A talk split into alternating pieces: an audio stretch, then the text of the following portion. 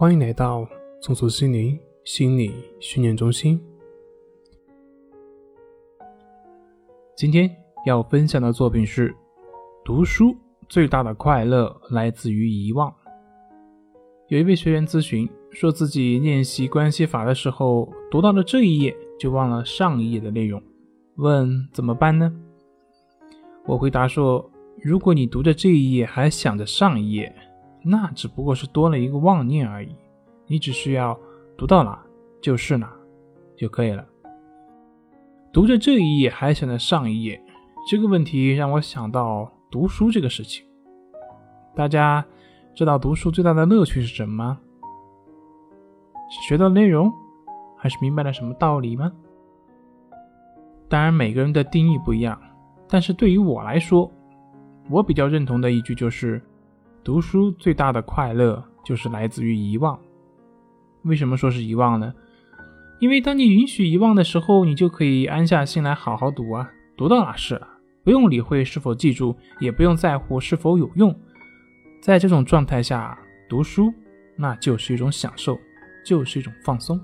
而且呢，这种状态呢，他看的东西往往不太容易会遗忘。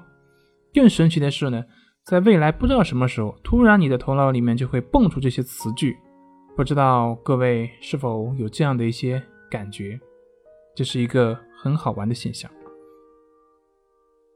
有句话说：“人生最是快乐无用事。”比如说听音乐、看电影、旅游、谈恋爱、玩游戏等等，有哪一件在我们世俗看来是可以当饭吃的呢？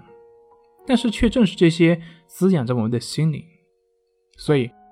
如果有一天我们太累了，那大概是因为我们太追求有用了。这个时候，如果慢下来，试着去做一些无用的事，比如无目的的看书，比如不带目标的散步，哪怕只是一个人无所在意的坐着，你也会体验到当下的宁静和放松。现代教育体系过于注重有用，但是两千五百年前的老子却告诫我们。无之以为用，有之以为利，什么意思呢？就是有用，那只是工具，真正的目的是无用。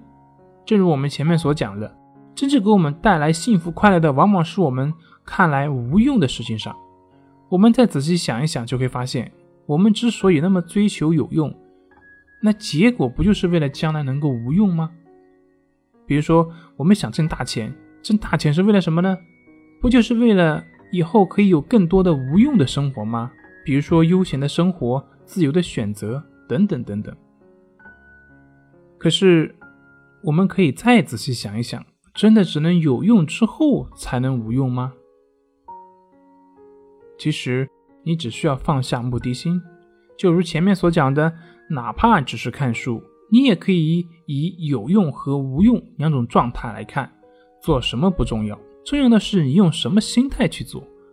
如果是抱着一种有用的心态去做，哪怕你就是睡觉，恐怕你也没办法好好的入睡。